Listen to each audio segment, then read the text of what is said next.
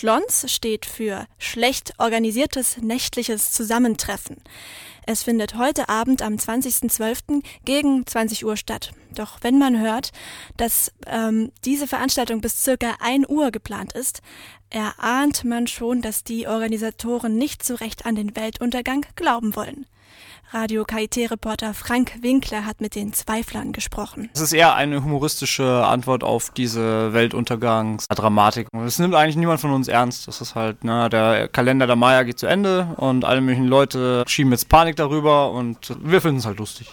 Für dieses Event hat sich das Team um Andreas Hamp alias Panthers ein paar nette Aktionen überlegt. Wir haben uns irgendwas überlegt, mit äh, Punkt 12 die Sicherung rauszudrehen oder so und dann irgendwie Panik zu schieben. Also es ist eigentlich so ein Themenabend halt, so mit Aluhüten rumlaufen oder wir haben uns noch überlegt, ob wir vielleicht irgendwie so ein paar Zettel aufhängen mit äh, Oh nein, die Welt geht unter und dann mit so ein paar, also zum Abreißen mit so ein paar Tipps für die Postapokalypse oder irgendwie für fünf Minuten lang mal schnell ein bisschen Freibier rausgeben und sagen, naja, ist doch eh egal, jetzt geht die Welt gleich unter oder ähnliche Sachen, halt so humoristisches.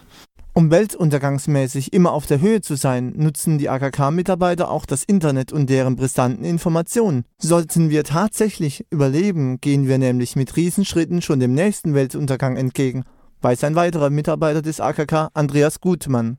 Also wir sind ja alles auch Wissenschaftler und Forscher hier, dementsprechend müssen wir auch ein bisschen skeptisch rangehen und auch feststellen, dass vielleicht doch die Welt nicht untergeht die nächsten Tage.